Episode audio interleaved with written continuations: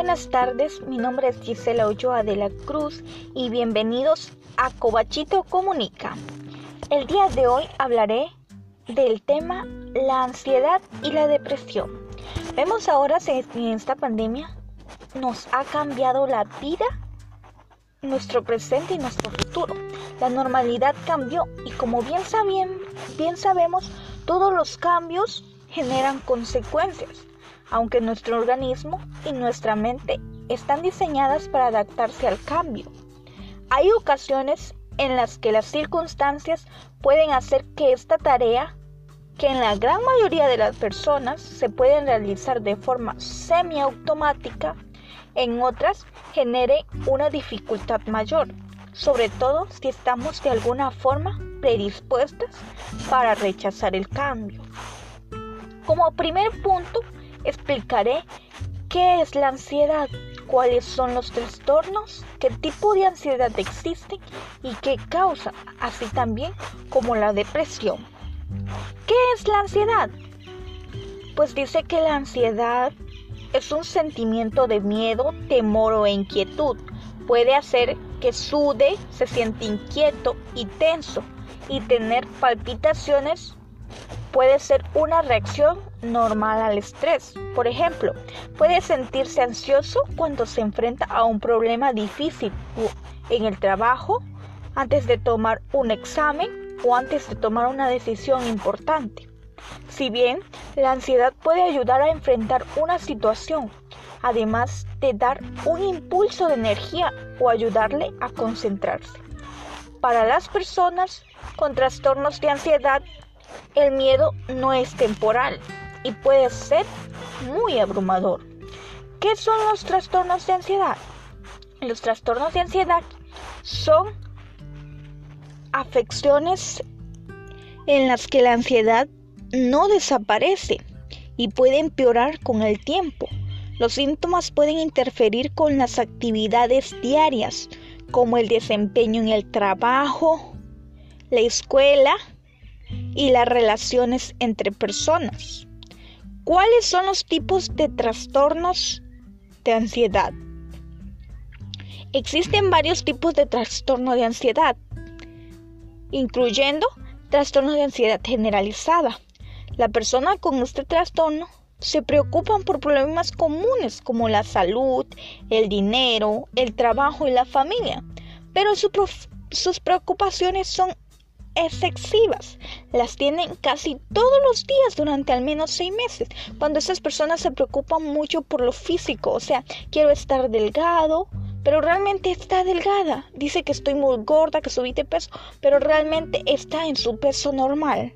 Trastorno de pánico. Las personas con trastornos de pánico sufren de ataques de pánico. Estos son repentinos y repetidos momentos de miedo intensos sin haber un peligro aparente.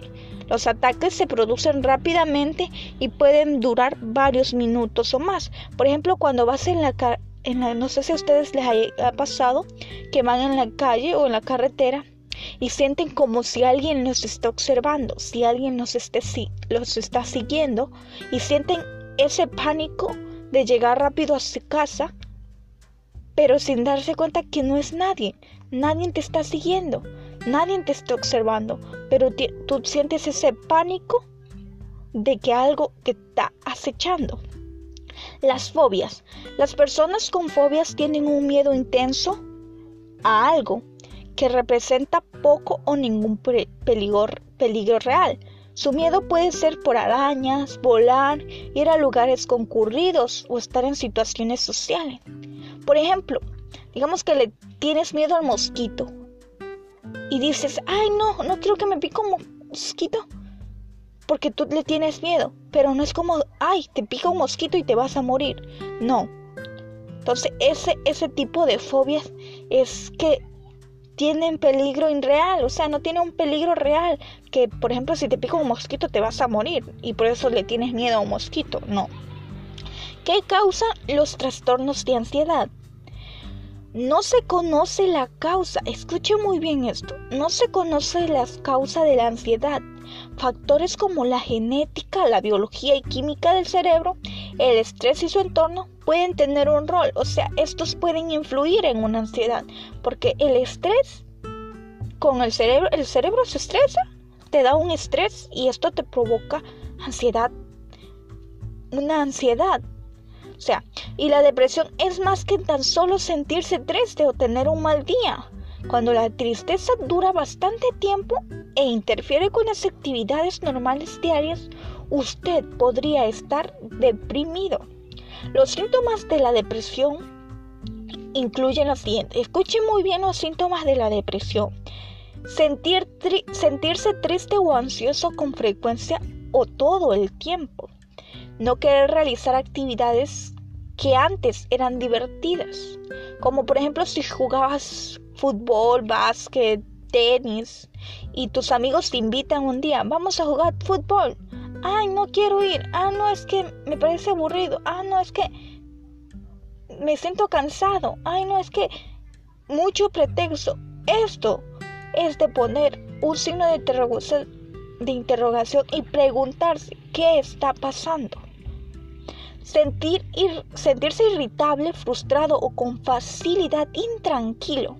Tener dificultad para dormir o seguir durmiendo. Aquí viene la etapa del insomnio cuando tienes insomnio no puedes dormir, no puedes dormir, o cuando duermes demasiado, levantarse muy temprano o dormir demasiado, comer más o menos de lo usual, o sea, cuando o, ya no tener apetito, cuando conoces a esa persona que comía regularmente y se le va, se le va yendo el apetito poco a poco que si casi ya no come lo mismo, que, que hasta por fin deja de comer. Tener malestar, dolores de cabeza o problemas estomacales. Tener dificultad para concentrarse, recordar detalles o tomar decisión. Sentir cansado aún después de dormir bien. Sentirse culpable, que no vale nada o desamparado. Esto es un factor que aparece mucho en los jóvenes que los jóvenes piensan que a las personas que a, quienes le interesaba ya no le interesan. Y viene ahí cuando dicen que sus padres no lo quieren, que sus padres estos, que sus padres el otro. Y ahí es el factor. Pensar en el suicidio o hacerse daño, ese es otro factor. Porque viene la etapa del cutting, del cutting. Cuando las personas se cortan, los jóvenes se cortan los factores de estos son los brazos, las piernas o el estómago o la panza, como le quieran decir. Si usted ve que su hijo o ve rasgos que su hijo o su hija tiene marcas de cortes como de rajuños, pero no son cortes profundos, si usted ve este tipo de rasgo, es de poner un signo de interrogación y preguntarse qué pasa, qué está pasando, qué sucede con su hijo. O sea, la siguiente información no pretende proporcionar un diagnóstico médico de depresión grave o, o, no puede usarse en un lugar de consultar a un profesional de salud mental. Si usted cree que está deprimido o que una persona que conoce está deprimida, hable con su médico o un profesional de salud esto es especialmente importante si, sus síntomas empeoran o están afectando su actividad diaria. ¿Qué causa la depresión? Pues la causa exacta de la depresión no se conoce, se desconoce también. Puede ser causada por una combinación de factores genéticos, biológicos, ambientales y psicológicos. Todas las personas son diferentes pero los siguientes factores pueden aumentar la probabilidad de que una persona se deprima. Una de ellas es tener familiares consanguíneos, consanguíneos que hayan tenido depresión. O sea, si tú vienes de una familia muy depresiva, o sea, que conoces casos que, por ejemplo, tu abuelo, tu tía, tu mamá son muy depresivos, tú puedes padecer esta esta enfermedad. O sea, te puede venir quizás a temprana edad o ya en edad avanzada. Haber sufrido eventos traumáticos o estresantes como el abuso físico sexual, la muerte de un ser querido o problemas financieros. Cuando pues pierdes a un ser querido, esto es vital. Cuando el abuso sexual también, o problemas financieros, cuando tú creías que tu empresa iba a ser, iba a avanzar, pero de la noche a la mañana te dicen no, tu empresa se fue a la bancarrota. Este también es otro factor. Pasar por un cambio significante en la vida, aunque haya sido planeado.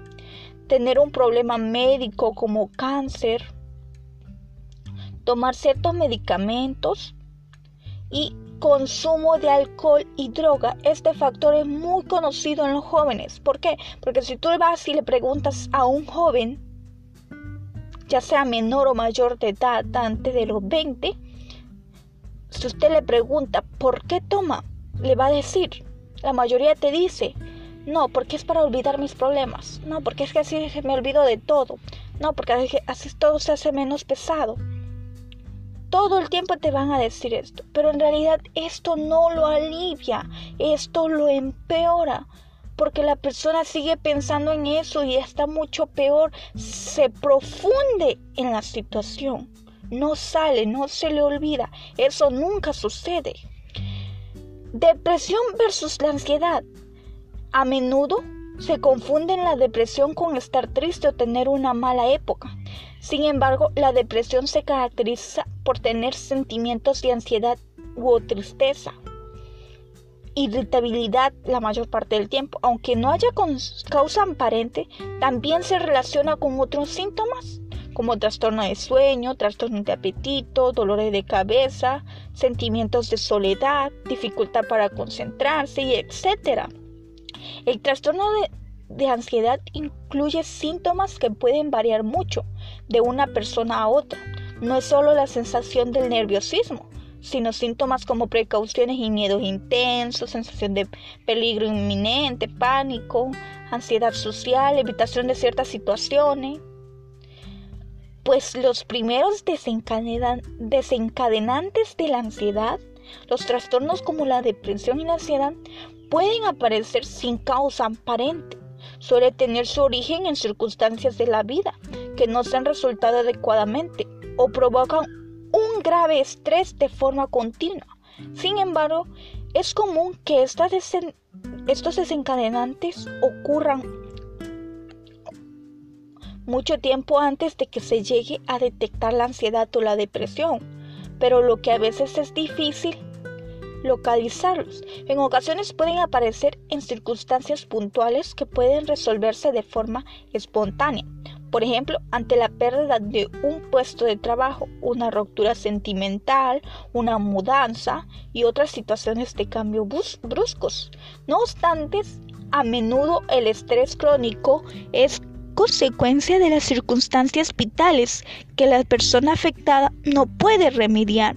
Por ejemplo, es habitual entre las personas que cuidan de un enfermo dependiente o que se encuentra en una situación de la exclusión social o económica. Un caso excepcional es el que toda la población se ha visto en mayor o menor medida afectada. Es el de la situación creada por el COVID-19 desde que se desencadenó la crisis y especialmente a causa de las medidas de confinamiento, los síntomas de depresión y ansiedad han aumentado en la población, afectando en alguna medida hasta uno de cada cinco personas. Es como decir uno de cada, de cada integrante, de cinco integrantes de una familia, perdón. Es casi dar ese por ciento de las personas que padecen o pueden padecer una ansiedad o una depresión. Así es, estas dos patologías pueden coincidir en muchas cosas. Como hemos visto, la ansiedad puede presentarse como un síntoma de depresión clínica. De hecho, más del 50% de pacientes depresivos tienen ansiedad, pero también puede suceder que se desencadene una depresión a causa de un trastorno de ansiedad, como en el caso del trastorno de ansiedad generalizada es especialmente si no se trata adecuadamente y se mantiene la situación de forma prolongada. La buena noticia es que la ayuda por parte de los profesionales de la salud es muy eficaz, conteniendo y revirtiendo estos síntomas. Con el tratamiento adecuado puedes evitar que la ansiedad y la depresión se apodere de tu vida. De modo que si tienes alguno de los síntomas anteriormente mencionados, no te quites importancia, no dudes en pedir ayuda antes de, que, antes de que la situación se cronifique o evolucione hacia un estado depresivo mucho más grave. Mientras que el origen de la depresión suele ser índole psicológica. Las causas que provocan la ansiedad son más variadas. Sustancias como el alcohol, los broncodilatadores o drogas como la cocaína o la marihuana son claros detonadores de este tipo de trastorno.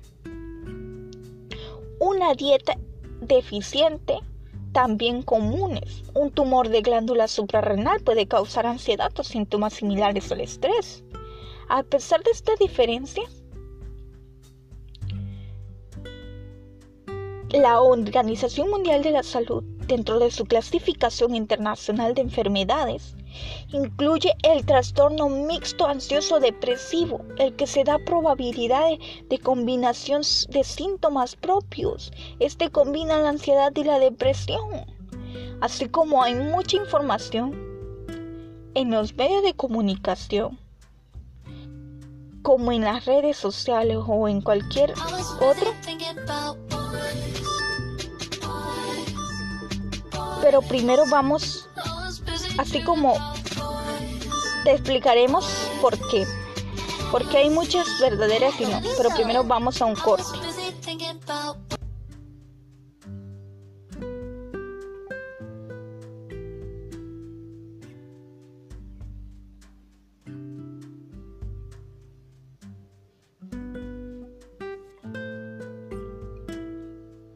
Gracias por seguir con nosotros.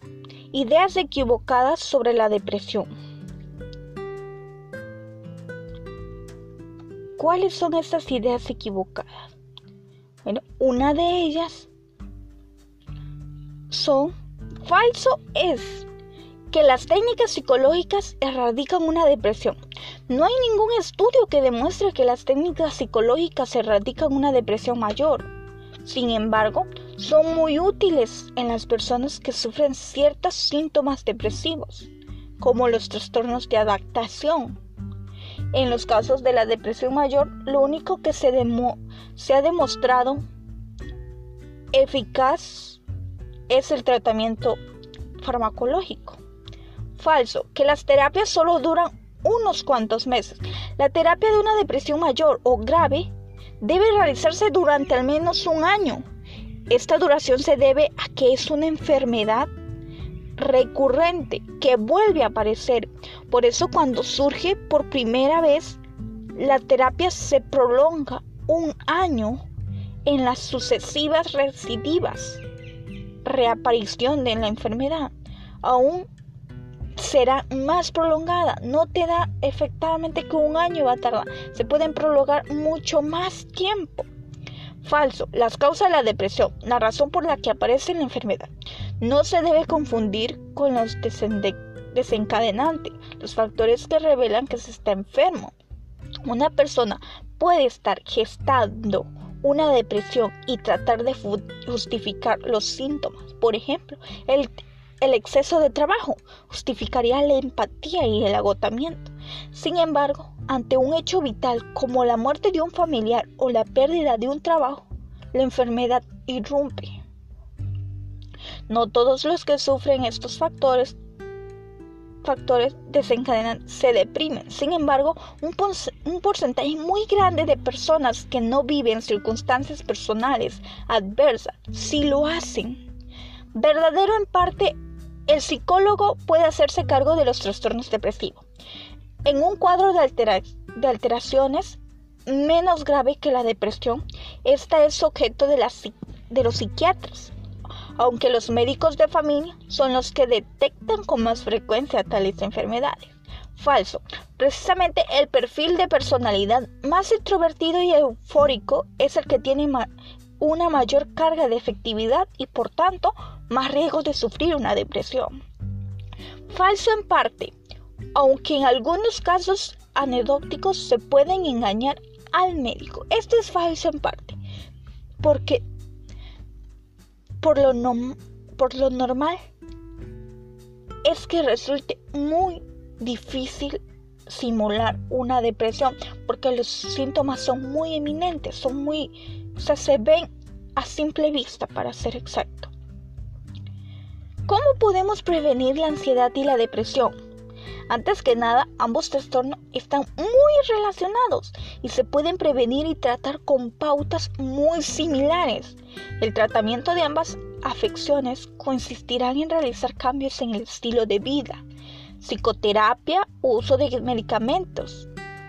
Para frenar esos trastornos se pueden poner en práctica los siguientes consejos. Cambiar en la medida de lo posible aquellas situaciones que provoquen estos continuos. Por ejemplo, buscando apoyo familiar para cuidar un enfermo si cuidas un enfermo. Mejorar los hábitos de sueño. Buscar apoyo social e emocional, por ejemplo, en la familia o en un grupo de amigos con quienes compartan afecciones e intereses comunes. Realizar actividad física, evitar el consumo de alcohol y drogas y tabaco, aunque pueda parecer que proporcionan un alivio transitorio, en realidad empeoran los síntomas y el, y el pronóstico de los trastornos de la ansiedad y la depresión, así como pueden interferir con el tratamiento. Busca ayuda. Muchas circunstancias vitales pueden resultar estresantes y suponer una carga para nuestra salud mental. En este momento histórico, además estamos viendo una situación social creada por el virus COVID-19, que está resultando un reto global, no solo para la salud física, sino también para la salud mental. Si padeces alguno de los síntomas descritos al principio, es aconsejable buscar ayuda profesional, aunque existe aún cierto tabú alrededor de la salud mental y algunas personas creen que son cosas que se pasan solas Plantéatelo como si fuera cualquier otra enfermedad. Si tuvieras dolor u otros síntomas físicos, acudirías al médico, ¿verdad? Al el médico de familia es el profesional adecuado para realizar una primera valoración de tu estado en función de las características del paciente, su sintomología y expectativas. El profesional puede asumir totalmente el tratamiento del paciente o bien derivar en un primer momento o evoluciones posteriores un psiquiatra o un psicólogo para un tratamiento más específico. Bueno, para ir concluyendo, les compartiré tres pasos para mejorar la ansiedad y la depresión en la adolescencia. La mayor parte de los problemas de salud mental empiezan empieza en la niñez y en la adolescencia.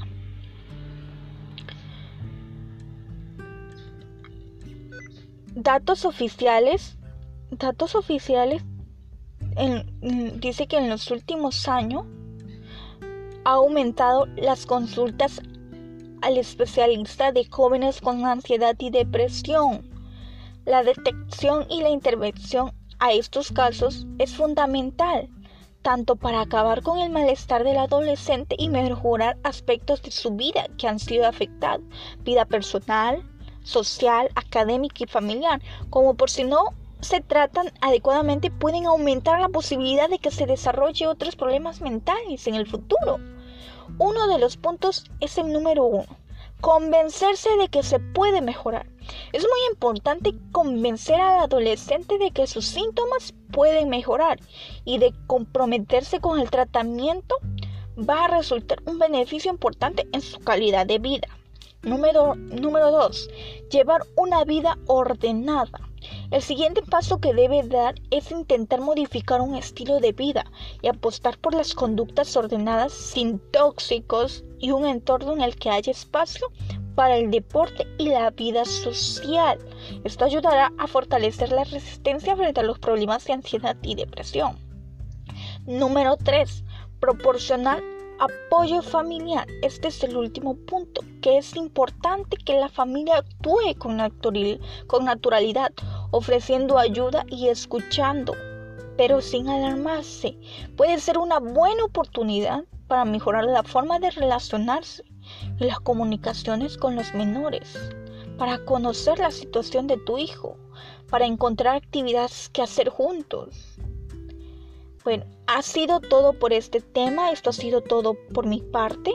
Recuerden que si tienes o conoces a alguien que padezca los síntomas antes mencionados, por favor no te quedes callado. Busque ayuda con sus familias, amigos o profesional. Tú puedes evitar que uno de cada cinco personas caiga en una depresión y llegue a un suicidio. Ha sido todo por, e-, por esto. Espero les haya gustado. Que tengan un excelente día.